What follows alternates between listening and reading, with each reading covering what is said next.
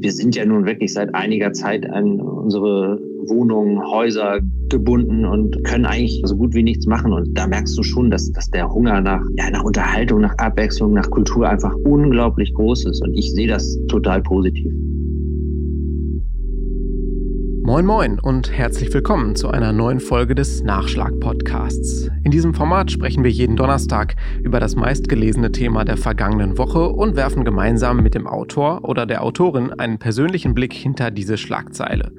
Dabei interessiert uns vor allem, woher kam die Idee für dieses Thema, warum ist es offenbar für so viele Menschen so wichtig und welche interessanten Fakten haben es nicht in die Berichterstattung in unseren Zeitungen geschafft. Mein Name ist Bastian Rabeneck und Sie hören mich hier im Podcast abwechselnd mit meinen Kollegen Anna Scholz und Marc Otten. Viel Spaß beim Zuhören. Jetzt geht's los. Schon vergangenes Jahr hat die Nachricht, dass Festivals wie Wacken, Rock am Ring oder das Hurricane wegen der Corona-Pandemie ausfallen müssen, bei Musikfans, mir inklusive, Musikern und Veranstaltern für ja, regelrechtes Entsetzen gesorgt. Inzwischen ist es amtlich, auch der Festivalsommer 2021 wird weitestgehend ausfallen müssen. Der Stufenöffnungsplan der Bundesregierung lässt da tatsächlich wenig Raum für Kreativität. Ein paar kleine Hoffnungsschimmer gibt es zwar, aber naja, wie groß der Spaßfaktor am Ende bei einem Festival unter strikten Corona-Bedingungen ist, bleibt natürlich etwas fraglich. Darüber möchte ich heute mit meinem Gast hier im Podcast sprechen. Und zwar hat sich mein Kollege Martin Schulte vom Schleswig-Holsteinischen Zeitungsverlag per Videocall zugeschaltet. Hallo Martin, schön, dass du Zeit hast heute. Ja, hallo Bastian. Schön, dass du mich eingeladen hast. Vielen Dank. ja, gerne. Ähm, bevor wir richtig starten, erklär unseren Hörerinnen und Hörern vorab doch am besten einmal, warum wir beide uns hier im Nachschlag-Podcast über den Festivalsommer unterhalten wollen. Also für welche Themen und welches Resort bist du so zuständig? Also ich bin für das Ressort Kultur und Gesellschaft zuständig und ähm, habe damit natürlich auch ganz von allein ganz viel mit Festivals zu tun und mit Veranstaltungen und natürlich damit leider auch mit Veranstaltungen, die ausfallen. Jetzt habe ich schon gesehen, du hast in den vergangenen Wochen unter anderem ein Interview mit Holger Hübner, das ist einer der Gründer des Wacken-Festivals, veröffentlicht. Äh, genau. Steht da das berufliche Interesse bei dir im Vordergrund oder würdest du so ein Metal-Festival auch privat mal besuchen? Oder hast du ich hab schon mal besucht? Ich habe tatsächlich ein Metal-Festival äh, privat besucht. Auch schon äh, mehrfach. Also ich war schon mehrfach in Wacken. Ich war da schon beruflich und ich war da aber auch schon privat und habe mir das angeguckt. Und äh, das ist ja eigentlich die ideale Verbindung, wenn man beruflich und privat dann auch so verbinden kann, dass ähm, ja man hingeht und sich das anschaut und ähm, hinterher auch sagt, man, da kann ich eine ganze Menge auch beruflich draus ziehen. Das ist ja die perfekte Kombi. Ich meine, es gibt ja auch viele also Kulturredakteure, die haben dann so Klassik äh, oder klassische Musik als ihr Steckenpferd. Das ist bei dir aber nicht so oder beides? Also ich würde mich da gar nicht festlegen. Also das, das wird jetzt eine Antwort sein, die dich ein bisschen langweilt, weil ich, weil ich tatsächlich auch, ich höre gerne Klassik. Wir haben hier oben ja auch ein großes Festival, das sich sehr auf die Klassik fokussiert. Das ist das Schleswig-Holstein Musikfestival. Mhm. Da gehe ich auch sehr gerne hin. Ich kann jetzt nicht jeden Tag Hard Rock oder Metal hören. Ich höre auch wirklich gerne klassische Musik. Ähm, ich höre aber auch gerne mal Singer-Songwriter oder Indie-Rock oder auch mal ganz schlimmen Pop. Das ist immer, glaube ich, immer eine Frage der Stimmung am Ende auch. ganz also ich bin da gar nicht festgelegt. Was, für, was fällt für dich so unter ganz schlimmem Pop? Was unter auch ganz schlimmer Pop ist, also tatsächlich Aha zum Beispiel. Aha habe ich in meiner Kindheit ganz viel gehört und aus Nostalgiegründen höre ich das auch heute gerne noch. Und ähm, aber das ist natürlich sehr Sinti-lastig und auch nicht besonders originell komponiert, das muss man schon zugeben. Aber wir haben alle unsere Sünden aus der Jugend, wo wir äh, zu stehen müssen und auch dann am Ende sagen, komm, das gehört zu meiner Biografie. Und dann kann man sich das auch ab und zu mal anhören. Pet Shop Boys ist auch so ein, so ein Fall. ich wollte gerade sagen, wobei der Sänger von Aha ja eine großartige Stimme hat. Das kann man ja nicht abstreiten. Ja, der hat eine, der hat eine fantastische Stimme. Ich habe den auch schon live gesehen ja. in Hamburg. Und ähm, das war dann die, also die sogenannte Farewell-Tournee hieß das, glaube ich. Da wollten sie dann ihren großen Abschluss feiern und nie wiederkommen. Und dann haben sie aber zwei Jahre später dann ihre Comeback-Tournee gegeben. Und ich weiß nicht, wie lange man dieses Prinzip so ausmelden kann, aber bis jetzt funktioniert es bei denen ganz gut. Ja, gibt ja genug Künstler, die äh, Abschiedstourneen oder Comeback-Touren über mehrere Jahre machen. Ja, genau. Ja, oder Bob Dylan, der die Never-Ending-Tour macht. Und ja, genau. Im Moment auch pandemiebedingt nicht, aber der ist ja auch schon seit vielen, vielen Jahren auf Tour. Wenn wir jetzt mal auf den Festival Sommer mhm. dieses Jahr gucken, angenommen, äh, es könnte so alles stattfinden, wie es, wie es sonst wäre.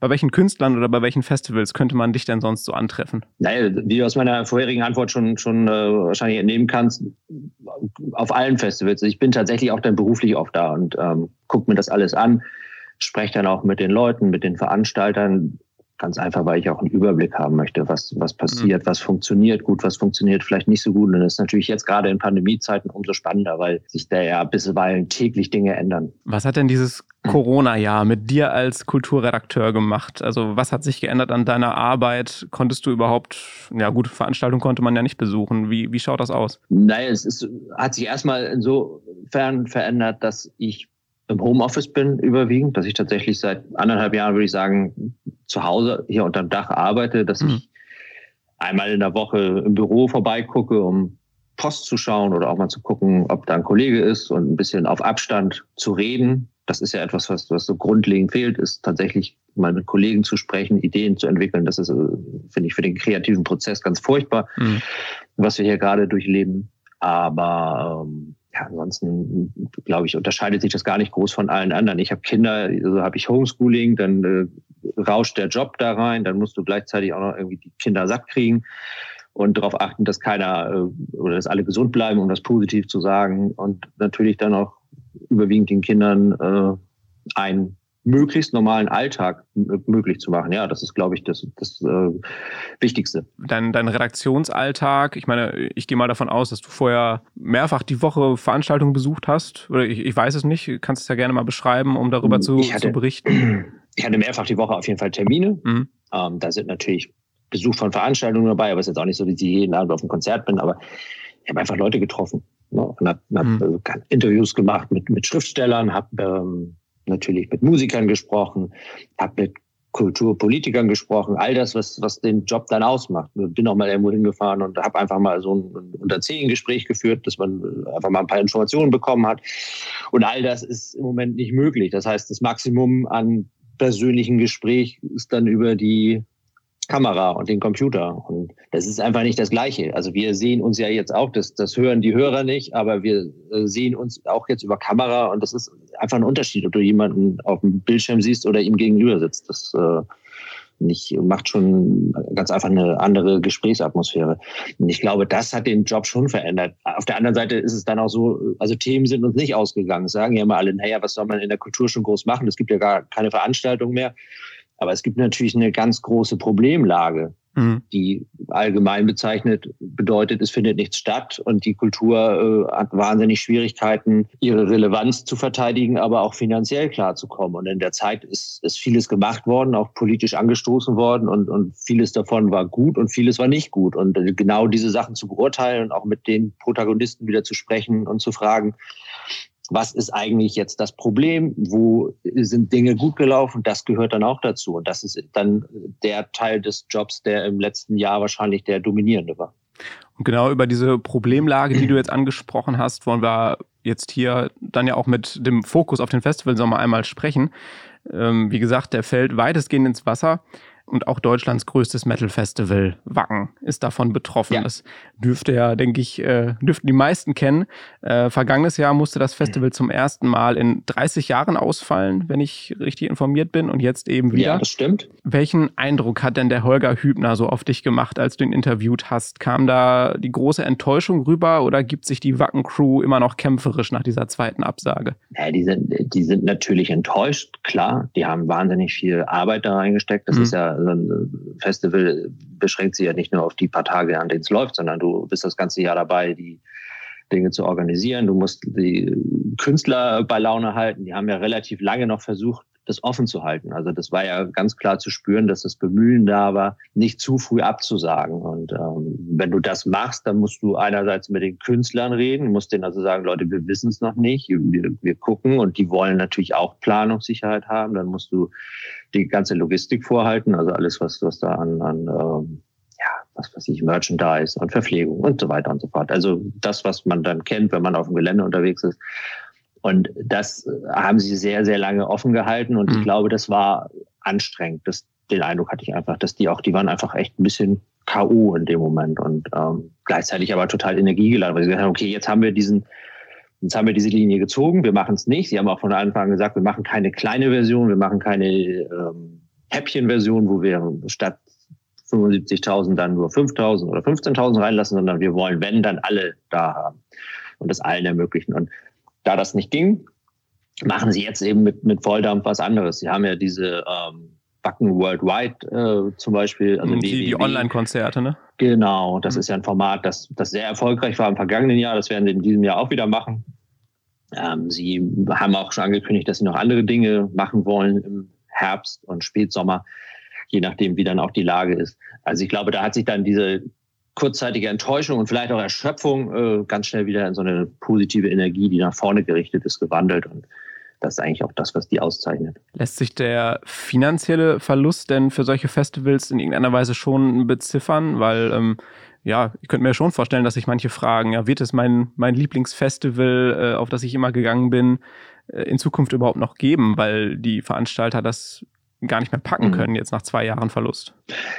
Da muss ich dir ehrlich sagen, das habe ich natürlich schon viele Veranstalter gefragt und auch viele große Festivalveranstalter und die geben natürlich keine Zahlen raus. Also die sind ja, das sind ja privatwirtschaftliche ja, Unternehmen, die, die äh, machen das nicht so konkret an Zahlen fest, aber die Aussage ist dann doch immer, das sind erhebliche wirtschaftliche Schäden und wir müssen gucken, wie wir das dann ähm, gehandelt bekommen. Das ist, glaube ich, konkreter kann man es da nicht fassen. Das muss man denen auch zugestehen, dass sie da nicht konkret werden bezahlen. Ich glaube nur, dass ganz klar ist, das muss man, muss man ja nicht äh, groß drum herum reden. Wenn du zwei Jahre nichts machst, wenn du zwei Jahre keine Umsätze hast, aber die Mitarbeiter bezahlst, die beschäftigt sind, wenn du zwei Jahre lang ähm, Planung hast, dann sind das Arbeitsleistungen. Und das, äh, auch wenn du das verschiebst und auch wenn du sagst, ich äh, kann alle Künstler quasi eins zu eins mit dem Vertrag in das kommende Jahr mit rübernehmen. Ich habe möglicherweise, wie es ja bei Wacken der Fall ist, die meisten geben ihre Karten nicht zurück, sondern behalten die und sagen, ja komm, das, äh,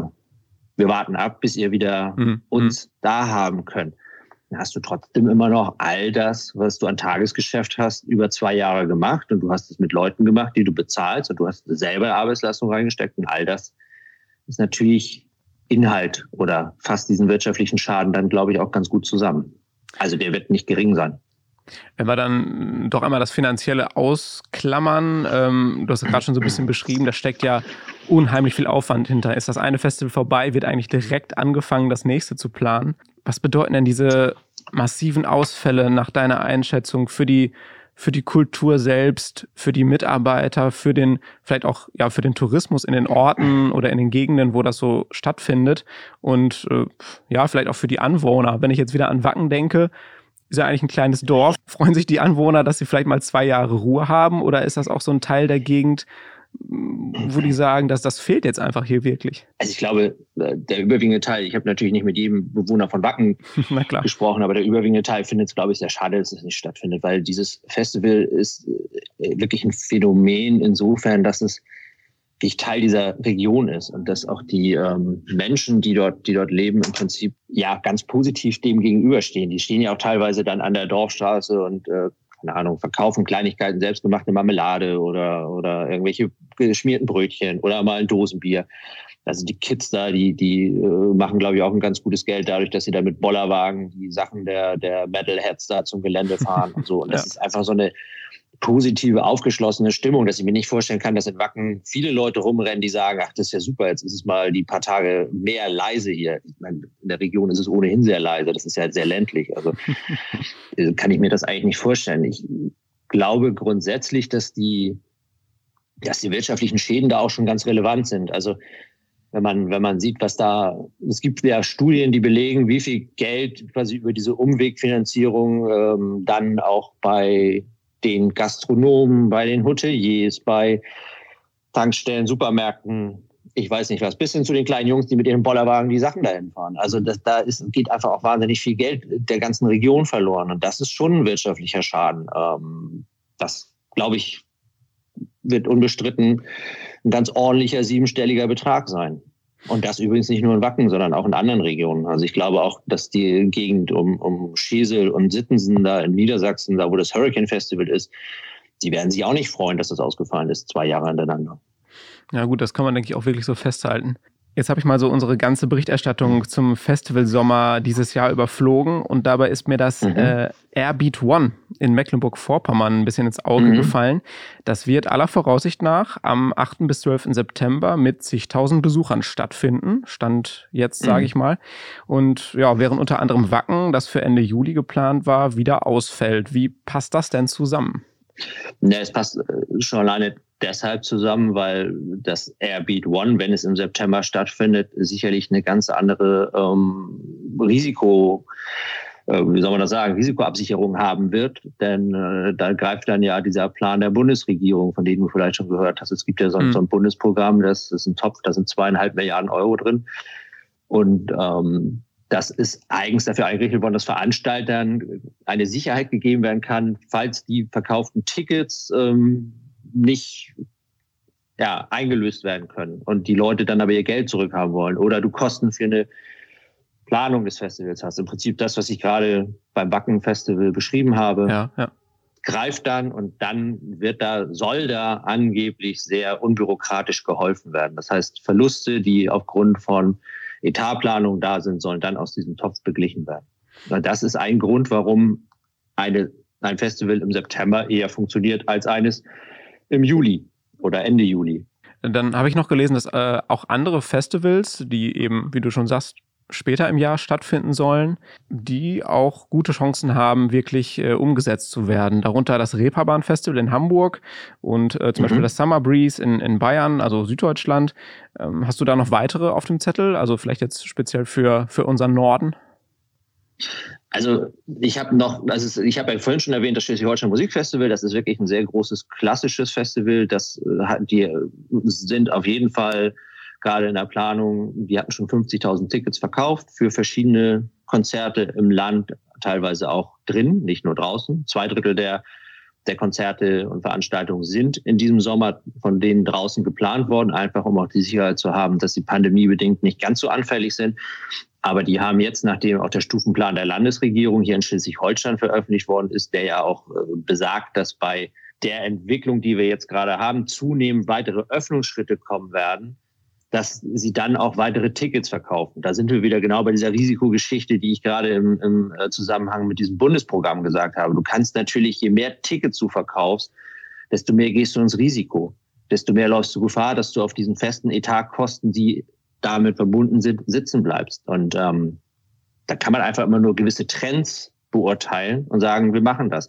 Im Moment planen die mit 100.000 verkauften Karten und ich bin mir ziemlich sicher, die werden sie auch loswerden. Dann gibt's Jazz Baltica, das ist ein kleines, sehr schönes und europaweit bekanntes Jazzfestival, das hier äh, an der Ostsee läuft. Mhm. Da werden sie auch jeweils 850 Leute unter freiem Himmel reinlassen.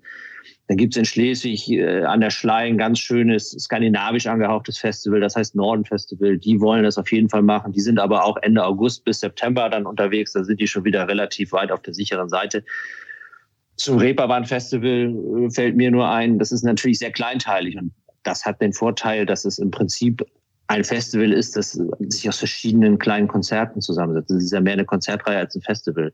Und ähm, das hat den Vorteil, dass du da natürlich auch dann entsprechend gucken kannst, ob man über Testungen geht, also dass die Leute negative Tests vorweisen müssen oder man die Zahl der Besucher begrenzt oder diese Insellösung macht, Bestuhlung, was auch immer. Also das ist meines Erachtens der Grund, warum das Reeperbahn Festival auch ziemlich schnell gesagt hat, wir machen was. Ähm, zu dem Summer Breeze in Bayern kann ich gar nicht viel sagen, das kenne ich nicht. Also was da jetzt genau der Hintergrund ist, dass die weiter planen und sagen, wir kriegen das hin. Ja gut, das, das ist jetzt dir leider nicht beantworten. Auch ein Festival, was ein bisschen später im Jahr stattfindet, ähm, habe ich einfach mal als Beispiel rausgegriffen, um mhm. äh, auch aufzuzeigen, ja. dass das eigentlich deutschlandweit jetzt so langsam doch äh, ein Funken Hoffnung da ist, äh, später im Jahr doch noch Konzert- und Festivals besuchen zu können.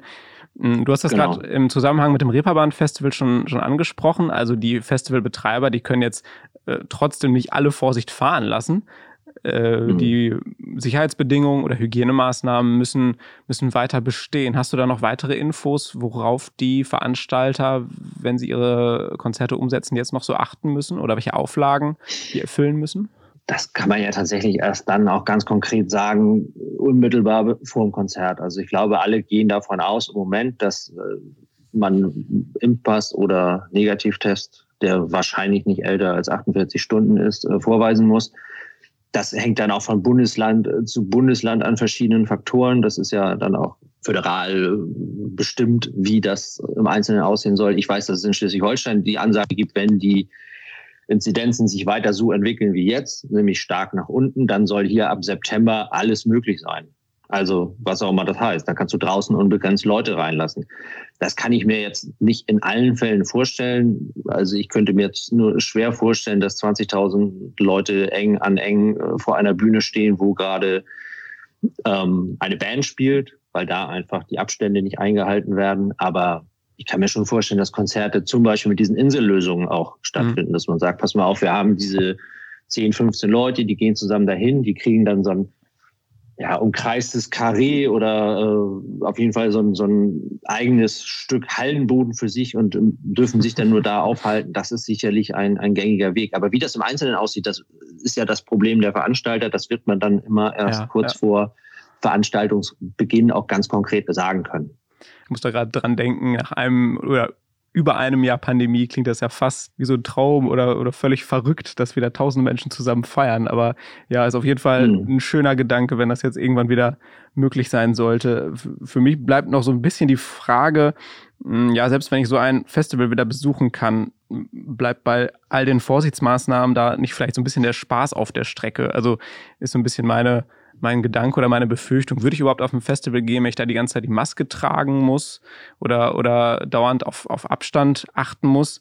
Oder ja, werden die Menschen einfach froh sein, wenn sie überhaupt wieder solche Events besuchen können? Wie, wie schätzt du das so ein? Also ich glaube, dass die meisten Menschen froh sein werden, wenn sie wieder raus können, wenn sie wieder Kultur genießen können, wenn sie klassische Konzerte hören können, genauso wie, wie Heavy Metal Konzerte, wenn sie in Ausstellungen gehen können ich merke einfach, und das ist tatsächlich auch, wenn ich dann auf Termin bin, wenn ich draußen mit Menschen spreche, dieser Hunger ist einfach da. Und, und die, ja, die Vorfreude ist riesig. Alle wollen, dass es wieder losgeht. Und alle wollen aus dieser Corona-Trägheit, nenne ich das mal, heraus. Also wir sind ja nun wirklich seit einiger Zeit an unsere Wohnungen, Häuser gebunden und ähm, können eigentlich ja so gut wie nichts machen. Und da merkst du schon, dass, dass der Hunger nach, nach ja, nach Unterhaltung, nach Abwechslung, nach Kultur einfach unglaublich groß ist. Und ich sehe das total positiv. Also ich glaube, wir sollten auch nicht den Fehler machen, jetzt äh, große Negativszenarien zu beschwören und zu sagen, wollen die Leute das überhaupt noch, sondern wir sollten wirklich dann auch A, weil wir das brauchen. Ich glaube, das ist ganz wichtig. Das ist auch ein, jetzt, jetzt schweife ich ein bisschen aus, aber das wirst du mir hoffentlich nachsehen. Ich glaube, das ist auch ein Grundproblem der Kultur, dass ganz oft gar nicht gesehen wird, welche Funktion sie eigentlich auch hat. Mhm, also ja. Kultur ist nicht, nicht irgendwie so eine Art Berieselung wie die Musik im Supermarkt, sondern sie stellt ja auch wirklich die Fragen, die wir uns auch permanent stellen. Und sie kann auf der anderen Seite auch dafür sorgen, dass wir mit einer Leichtigkeit durchs Leben gehen, die uns vielleicht so ein bisschen verloren gegangen ist. Und diese Funktion, die wird ähm, mir persönlich oder ich finde, das wird nicht oft genug herausgestellt, dass es eben nicht so Freigeister sind, die, die per se auch äh, es gewohnt sind, äh, mit allen möglichen Krisensituationen klarzukommen und und äh, dass das quasi auch noch deren Kunst fördert, also dass diese, diese äh, wirtschaftliche Unsicherheit auch Teil des Programms oder der, der ähm, des Konzepts Künstler ist. Das ist, das sind, das sind so Dinge, die sind in den, im letzten Jahr geäußert worden. Da fasse ich mir teilweise an den Kopf. Ja. Wir haben bei allen Wirtschaftshilfen haben wir da echt eine ganze Menge Leute äh, auf der Strecke gelassen. Also ich will gar nicht immer nur das Negative sehen. Ich glaube, dass vieles eben auch situativ entschieden werden musste und, und das auch, wenn so, so, eine, so eine Pandemie kommt, da kann man auch nicht alles richtig machen, weil man eben von jetzt auf gleich dann auch Dinge entscheiden muss. Aber nach einer Zeit, nach Monaten hätte man irgendwann mal merken müssen, da gehen uns ein paar Bereiche verloren und dazu gehört mhm. eindeutig die Kultur. Und das ist das, was ich, was ich eben auch gerade meinte. Ich schweife jetzt ein bisschen ab. Ich glaube, da sollten wir auch solidarisch sein und sagen, komm, und jetzt zeigen wir euch mal, welchen Wert ihr für uns habt. Ja, weil das dann auch bei anderen Stellen mal hinterlegt werden muss. Denn da gibt es teilweise echt absurde Äußerungen. Und ich sage dir eins, wenn wir hier fertig sind mit dieser Pandemie, wenn wir denn irgendwann mal wirklich sie hinter uns lassen werden, wenn alle durchgeimpft sind, dann werden diese Kosten, die entstanden sind, in irgendeiner Form wieder reingeholt werden müssen. Ja, auf jeden Fall. Die, ja. Dann geht es an die Haushalte. Und dann haben wir bei den Kommunen und bei den Ländern und im Bund Bereiche, die sind dann sehr gefährdet, dass man da Einsparpotenziale sieht. Und dazu gehört die Kultur. Und da sollten wir uns sehr, sehr, sehr vorhüten, dass das ähm, passiert. Ich finde, das klingt schon nach einem sehr starken Schlussplädoyer. Aber ich hätte noch äh, eine Frage beziehungsweise eine Rubrik, die wir gerne zum Ende unseres Podcasts hinstellen. Und zwar sind das die Leserreaktionen. Also mich würde mhm. noch interessieren, ob in den vergangenen Wochen bei dir Nachrichten, Kommentare zum Festival Sommer eingegangen sind, egal ob das jetzt über die Websites, über Social Media oder auch per Mail ist. Mhm. Ähm, ja, ist dir da was Besonderes in Erinnerung geblieben an positiven oder negativen Feedback? Also mir ist tatsächlich aufgefallen und das fand ich ganz toll. Dass, das war jetzt gerade auch im Zusammenhang mit der, mit der Absage des Wacken-Festivals. Das mhm. hat natürlich auch viele Reaktionen hervorgerufen und da, da fand ich einfach wirklich bemerkenswert, wie überwiegend positiv und unterstützend die Kommentare waren. Also das, das, äh, die maximale negative Äußerung war schade, ich hatte mich so darauf gefreut. Also das kann man ja, kann man ja nachvollziehen. Aber viele haben gesagt, Leute, ich kann das nachvollziehen ich finde es richtig, dass ihr das macht und ich freue mich einfach drauf, wenn es dann nächstes Jahr wieder losgeht. Und ähm, da war niemand, der genörgelt hat, dass äh, wir wissen ja selber, wie die Kommentare gerade in den sozialen Netzwerken teilweise Ja, definitiv, ja. Und ähm, das fand ich sehr, sehr positiv. Und ich habe mir da viele durchgelesen, gerade auch gerade in den sozialen habe ich viel gelesen und das war überwiegend, waren das positive Botschaften mit dem Tenor, haltet durch, wir warten auf euch ja, das ist schön, auch mal sowas in den sozialen Medien zu lesen und nicht mal nur die, die Hass- definitiv. und Hetzbotschaften. Ja. Na, definitiv. Ja. Okay, ja, dann biegen wir hiermit auf die Zielgerade ein. Das war der Nachschlag, der Podcast, der hinter die Schlagzeile blickt, in diesem Fall zum Festival Sommer. Zu Gast per Videocall war mein Kollege Martin Schulte, Kulturchef beim SAZ. Vielen Dank für das nette Gespräch und deine Einblicke. Ich danke dir, Bastian. Es hat Spaß gemacht. Mein Name ist Bastian Rabeneck und wenn euch, liebe Hörerinnen und Hörer, dieser Nachschlag gefallen hat, freuen wir uns natürlich, wenn ihr uns weiterempfehlt. Ihr könnt uns auch eine nette Bewertung auf Apple Podcasts hinterlassen und uns auf Spotify abonnieren. Fragen, Anmerkungen oder Kritik landen per Mail an audio.noz-digital.de bei uns und in der nächsten Woche begrüßt euch im Podcast mein Kollege Marc Otten. Ich bedanke mich fürs Zuhören. Bis bald und genießt jedes Konzert, auf das ihr gehen könnt, in vollen Zügen, würde ich sagen.